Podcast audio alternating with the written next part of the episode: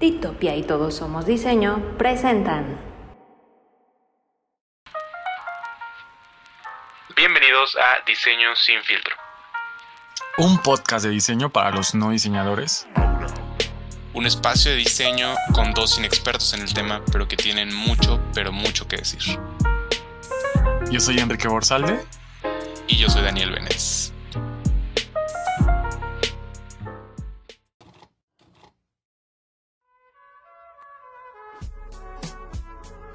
Bienvenidos a otra emisión más, otro capítulo más de su podcast predilecto Diseño sin filtro. Mi nombre es Daniel Bennett y me acompaña Enrique Borsalde. Eh, ¿Cómo estás, amigo? Cuéntamelo todo. Creí que iba a haber este, una, una presentación espectacular. Nos, nos acompaña. Ah, nos acompaña. El, polémico, el, ¿sabes? Pero no, amigo. Ya, después me di cuenta que quién soy y qué bueno que solo fue así. Pues bien, estoy, estoy bastante bien. Este quiero, quiero que sepa la gente allá en casa, en el coche donde nos está escuchando, que este episodio por primera vez este, se está grabando a muchísima distancia, a más de lo, de lo, de lo recurrente de, de estos episodios. Estamos muy, muy, muy, muy lejos, pero traigo grandes anécdotas de, de, este viajecito de trabajo para, para, creo que mucho para el tema de, tanto de hoy como de un park más que se vienen por ahí que hemos prometido. Como dice ahorita Enrique, estamos grabando por primera vez muy, muy a distancia. Eh, se va a notar seguramente en, en los audios, pero, pero bueno, a ver, este, pues chamba es chamba, ¿no?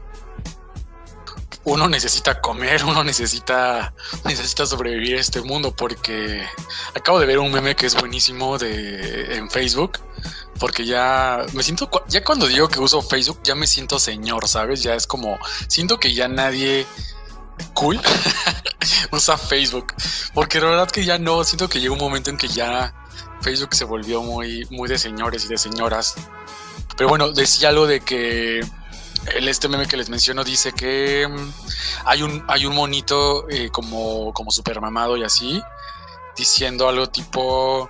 Ah, espérame, no, espérame, lo estoy buscando porque. Está pasando muy tío esto, ¿eh? Esto es muy tío, no acordarte del meme. lo siento, lo siento, es que eso de usar Facebook ya me, está.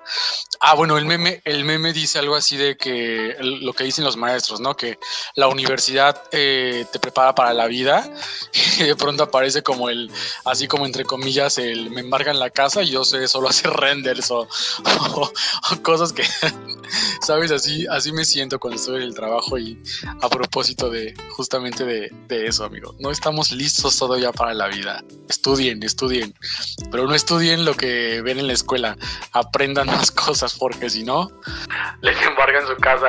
Sí, a ver, no van a salvar su casa eh, sacando vistas generales, ¿no? Entonces, sacando un isométrico. Mm, deja tú eso. Haciendo resúmenes. Este, lo que más te pido los mayores que es completamente inservible. Dar la clase, dar la clase tú mismo con el temario no te sirve para, no te va a ayudar a sobrevivir para nada allá afuera. Desarrollemos otro tipo de habilidades. Y creo que justamente, oye, la verdad nunca la pienso, pero siempre he llegado al tema que quería llegar. eh, creo que justo hablar un poco de este contexto de la escuela y de que ya lo hemos mencionado, eh, tanto Bennett como yo eh, somos diseñadores industriales. Este pero ¿y luego? O sea, es como tenemos como todo este argumento de, la escuela, el sistema, eh, Bennett en el sistema en el que está, yo en el sistema en el que estudié también, muy diferentes entre sí, pero finalmente eh, terminan con esta parte donde de tu título dice diseño industrial. Cosas más, cosas menos, pero esa parte. Pero amigo, y la gente que nos escucha no me va a dejar mentir, y no solamente en diseño industrial. Eh, podrá haber gente aquí que, que, ojalá nos escuche un doctor o nos escuche, eh, no sé, quién sea que no tenga nada que ver con el diseño, pero no, no, me va a dejar mentir cuando digo que muchas de las cosas que, que vas aprendiendo o que, o que que verdaderamente sirven como herramientas para defenderte en el trabajo, son cosas que adquieres de la experiencia que tú mismo desarrollas dentro del contexto o de la experiencia de otras personas que generalmente te encuentras en estos sitios donde estás trabajando, donde estás laborando y que muchas veces ni siquiera son personas que tengan un título o son personas que, vaya, sí, creo que ahí se engloba perfectamente la situación. Personas que no necesariamente estudiaron lo que tú estudiaste y que muchas veces tienen una mayor experiencia, amigo. Hoy vamos a desarrollar un poco ese tema, ¿no? Sí, güey. Y es que justo creo que un gran catalizador de ese pedo y de la creatividad en general es la necesidad, güey. O sea, viéndolo fríamente, muchas veces me he topado como con situaciones eh, en las que he requerido de, personas que claramente no estudiaron diseño, pero que se las super saben, güey, porque de eso viven y que tienen que, o sea, pues ahorita como, como decías, güey, tenemos que comer y este pedo como de la necesidad los empuja, güey, a, no sé, tienen como un pedo muy, o sea, tan sencillo, creo que en alguna ocasión lo platicábamos tú y yo, güey, de cómo el mexicano de repente encuentra formas ingeniosas de hacer cosas que no debería hacer probablemente, pero cómo, ah, cómo o sea, no sé si es un pedo cultural o es un pedo como de la raza humana, pero como de repente encuentran formas tan ingeniosas de saltarse la ley. Y eso me parece muy cagado, güey. O sea, ahorita estoy hablando de saltarnos la ley. No, no lo.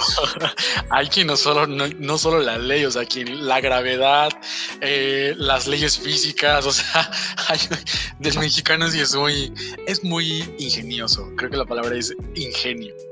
Y, güey, es que creo que, no sé si es un, insisto, no sé si es un pedo cultural o es un pedo, no, no sé, como de la raza humana, pero que de repente ya cualquier necesidad. O sea, a ver, vamos a empezar este tema por donde creo que debemos haber empezado.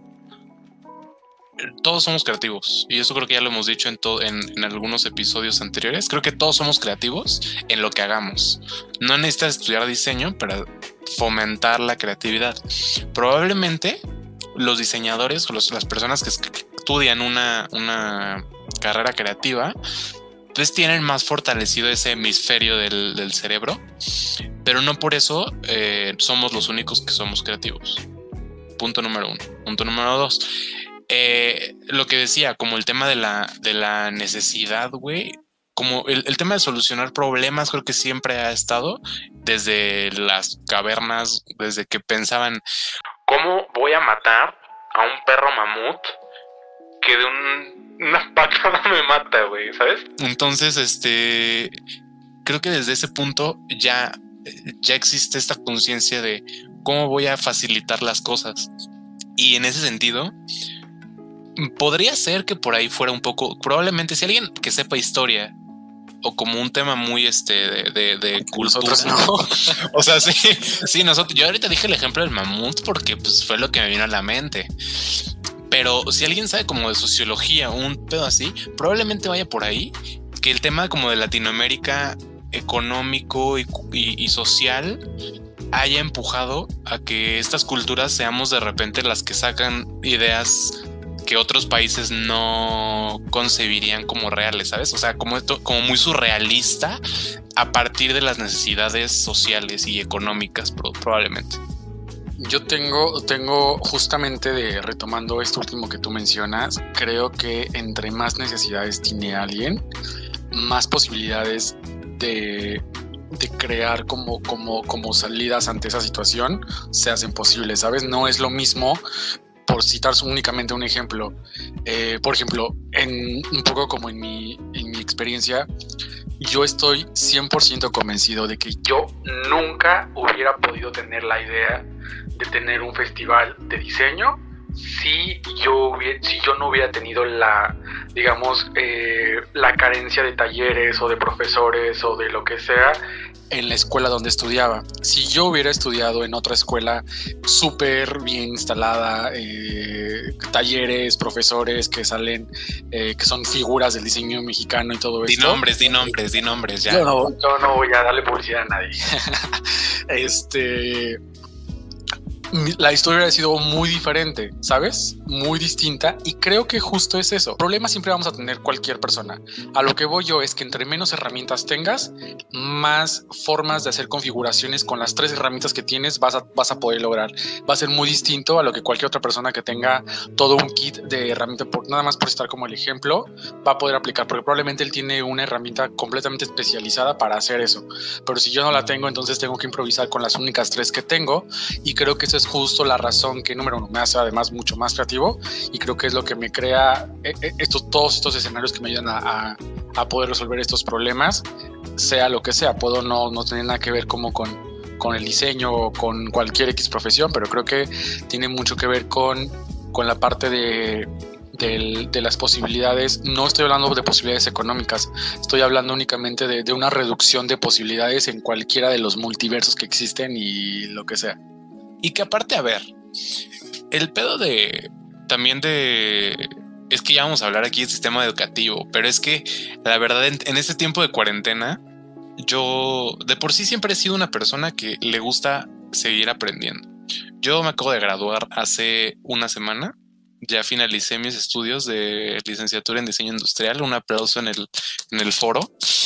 Y, güey, yo sigo, yo sigo tomando cursos, o sea, de que aunque sea en, en internet o lo que sea, y el acceso a todo eso es sumamente sencillo. Creo que ya no necesitas una, una escuela, o sea, vamos, una escuela te da un certificado y algo que te avala que sabes de lo que estás hablando. Pero un pedo de te metes a YouTube donde quieras, buscas tutorial cómo modelar en 3D un, este, unos tenis, güey.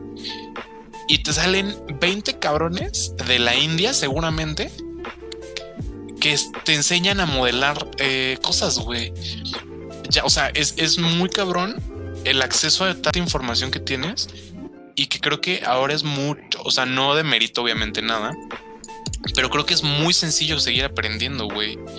Ya está como en cada quien que quiera seguir haciéndolo o no, ¿no? Si te quieres quedar con, ah, ya me gradué, chido, bien, ok, no, mientras no dañes a terceros, todo check. Eh, mientras no tengas una familia que mantener este, y, sigas pensando que ya con eso está bien, ok. Eh, pero si no tienes la, posibilidad de pagar una academia de diseño, no mames, tienes posibilidades infinitas de aprender cosas, güey. Entonces, eh, me parece muy cabrón cómo de repente salen estos casos de morros que saben, güey, el, voy a revivir un, recuerdo de nuestra memoria. Acaba de venir a mi mente, güey. El morro de las empanadas, güey, que sabía como idiomas y todo el. Y, justamente ahorita que menciona lo, lo de. Lo de los idiomas y todo esto, yo recuerdo mucho que en algún momento tuve un. Un este. Un viaje a Oaxaca y en estos tours que te venden siempre en los centritos donde los lugares así, eh, bueno, X fui a uno y llegamos a un lugar como de tejidos y entonces te enseñaban cómo, cómo se hacían la combinación de los colores y la, la, la. Evidentemente en el grupo donde iba, porque pues siempre hay como, como mucho turista extranjero y la, la, la, este, había mucho gringo. Había como, pues yo creo que la mitad de las personas que íbamos en ese grupo eran, eran, eran gringos, ¿no? Y nuestro guía, un señor grande, o sea, yo, yo, la verdad sí me dio así, me quedé así como de, no mames, lo habla mejor que yo. Porque, pues, pero impresionante, de verdad. De pronto empezaba el, sobre lo que más me impresionó fue el manejo de, del vocabulario que él tenía con su contexto, ¿sabes? Era como, evidentemente no había como una traducción exacta, pero sentía yo que era como, tampoco era la traducción adecuada, ¿sabes? Era como, pero era, eran, obviamente, evidentemente, bueno, digo, no sé, no me consta, igual y, yo estoy hablando de más y, y, el señor sí fue a la escuela, pero, pero a lo que voy yo es que él sabe cuáles son las herramientas que necesita para su negocio hablar inglés, por ejemplo, porque hay mucho turista y lo que sea. Este, hablaba un inglés impresionante, pero impresionante, y le estaba vendiendo cobijas de, de, del osito y del, leopardo y del qué más hay de, de qué más hay, cuál es el cuál es el icónico, se me fue el cuál es el cobertor icónico de la sociedad mexicana. El tigre, papá. un cobertor de tigre así, esos mamones que está. ¿Es ese o el de caballo en dos patas, güey? Que está como acá posando, como de charro, ¿no? jaripeo. Totalmente, totalmente, sí. Pues amigo, les estaba, les estaba vendiendo puro, puro cobertor de, de todo esto que mencionas en un inglés perfecto, perfectísimo. Y fue cuando me di cuenta que mi carrera había valido verga, porque el señor seguramente ganaba más que yo vendiendo lo que, lo que hacía y todos los tejidos que hacía, que probablemente lo que yo iba a ganar en mi primer año de, de, de egresado. Y justamente llegando ya a este tema de, de, de y no solo esto, o sea, es impresionante la cantidad de, de, digo, está muy enfocado evidentemente este episodio a diseño, porque a lo que voy es que ahora ya un poco más metido como en la parte de lo que yo hago de, del diseño inmobiliario y lo que sea, me he dado cuenta, ya dije mucho lo que sea, perdónenme gente que me escucha, prometo no volverlo a decir. Este, que convivo mucho con gente de los talleres de carpintería, eh, los de tapicería y todo esto, me he dado cuenta que ellos han sido mis grandes maestros, pero impresionantemente, y no porque me digan cómo se hacen las cosas, sino mucho porque veo cómo resuelven los problemas y veo cómo de repente a, voy a usar la palabra improvisar, aunque realmente no, no es como que, ah, pues vamos a hacer esto por, por esto, o sea, lo hacen como por experiencia. Y creo que eh, al principio yo decía de, ah, yo diseñé esta silla, o ah, yo diseñé este mueble de, que, va, que está en este lugar allá lejos. Y fue cuando un día, nadie me lo dijo, fue un día como que lo estuve analizando y dije, güey, en realidad tú no lo hiciste. Realidad tú no diseñaste ni madres. Para empezar, tu primer boceto ni se podía hacer. ¿Sabes? quién te ayudó a pulir, que decimos de, ah, yo te ayudaría, yo te, pero yo te recomendaría que fuera mejor esto o esto, fue alguien de los carpinteros, ¿sabes? Y lo he visto, o sea, he visto de repente cuando tengo las entregas y cuando tengo todo esto, cómo, cómo solucionan y cómo me dan un escenario de, de, de, posibilidades de, ah, podemos hacer esto, ah, no, pero si hacemos esto se va a caer acá, ah, pero hay que calzarlo aquí, ah, pero sabes mil y un cosas que, que realmente me doy cuenta cómo es que la sociedad entera en la que vivimos está plagada de diseño sin diseñadores. Y eso está increíble porque creo que, como lo mencionabas al principio, creo que es parte de un sello que tenemos como mexicanos, porque no es la primera vez que yo escucho esta frase de eh, como de había por había una por ahí había una no recuerdo qué producto era creo que era algo que se un, un refresco o algo que decía algo como hazlo a la mexicana que era como no recuerdo mucho el hashtag ni qué producto era, pero era mucho estándar hazlo a la mexicana. O sea, que, el sinónimo de, de, hazlo como un mexicano no fuera como improvísalo o hazlo a y se va, sino que fuera hazlo chingón, o sea, como hazlo bien.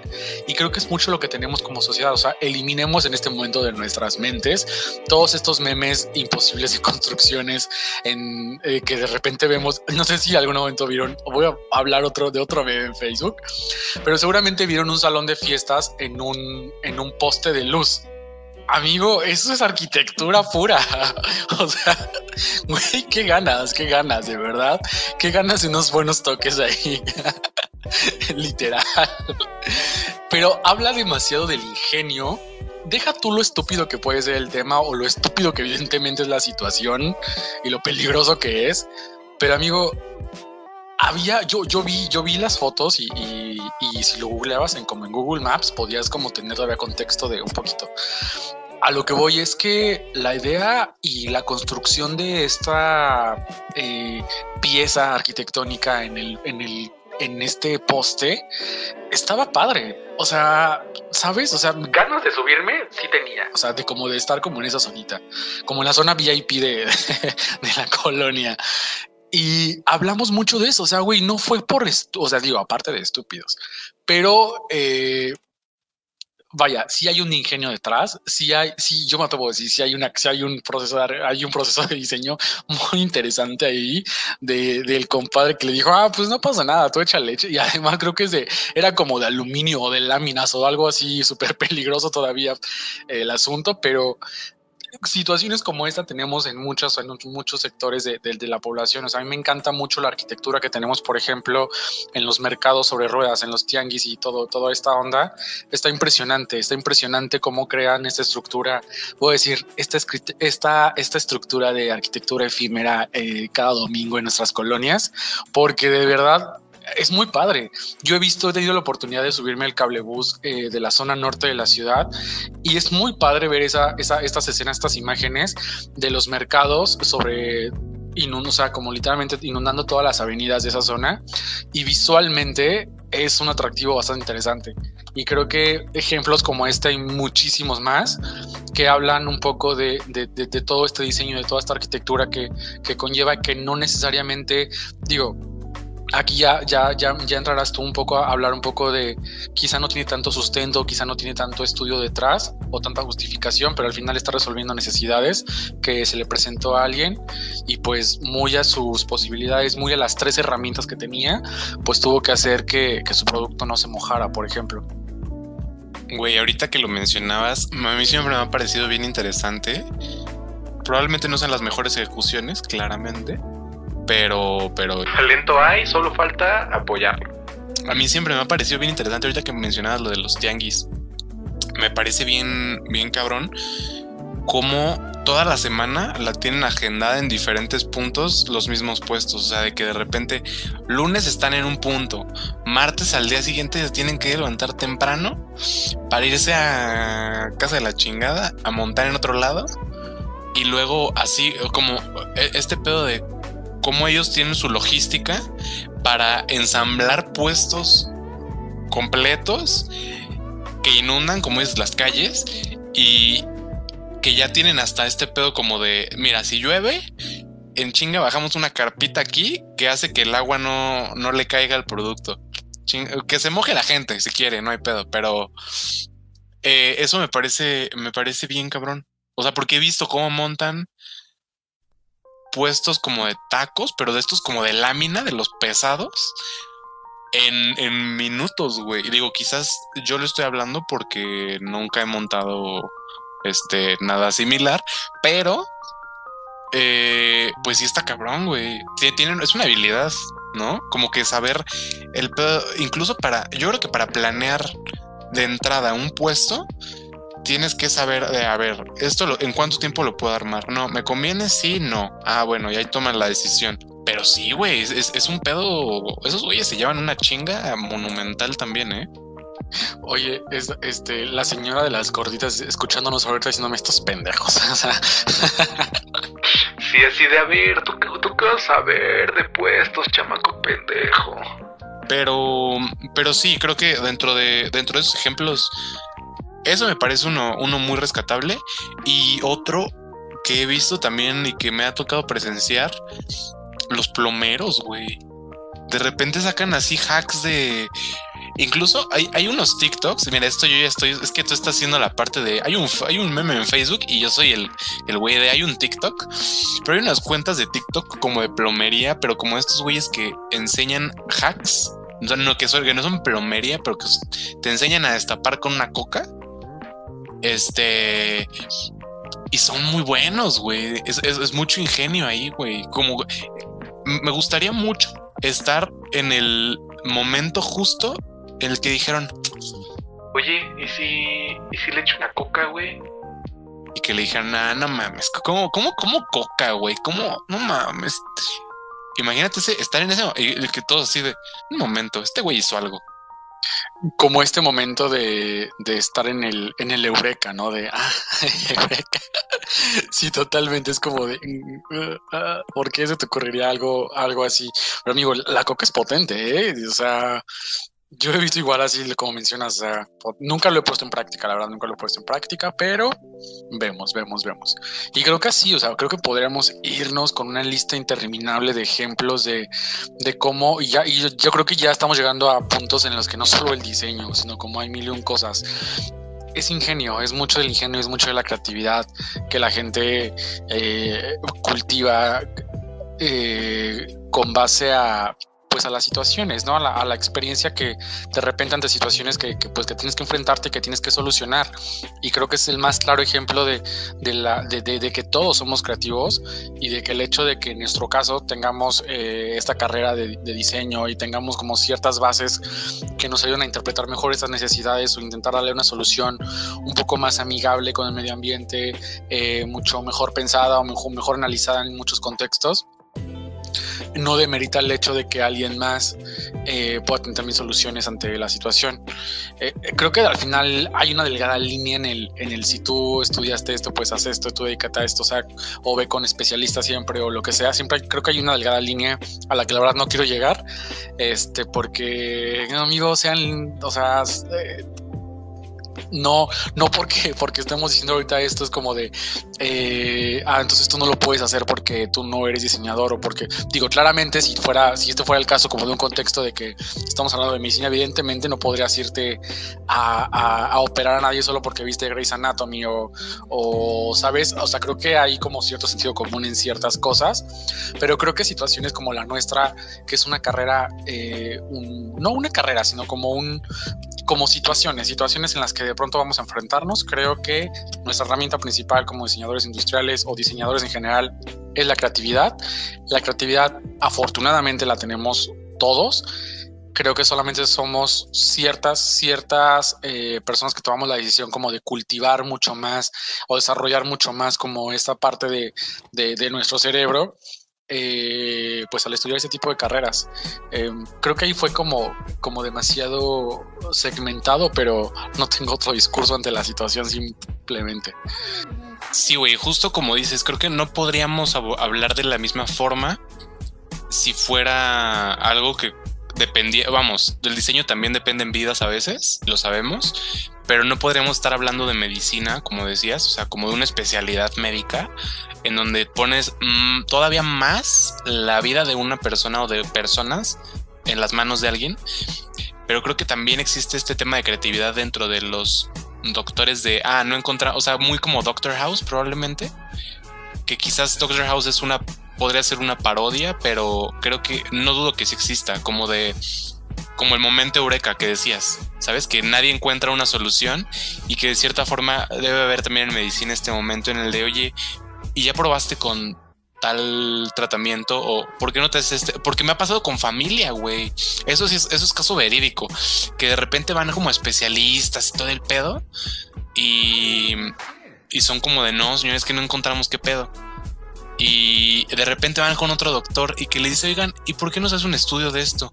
Y resulta que encuentran ahí el pedo y es de, dude, gastaste, bueno, o sea, a ver, no estoy aquí hablando del trabajo de nadie. Todos muy bien, un aplauso al equipo médico y al de salud que se ha estado rifando.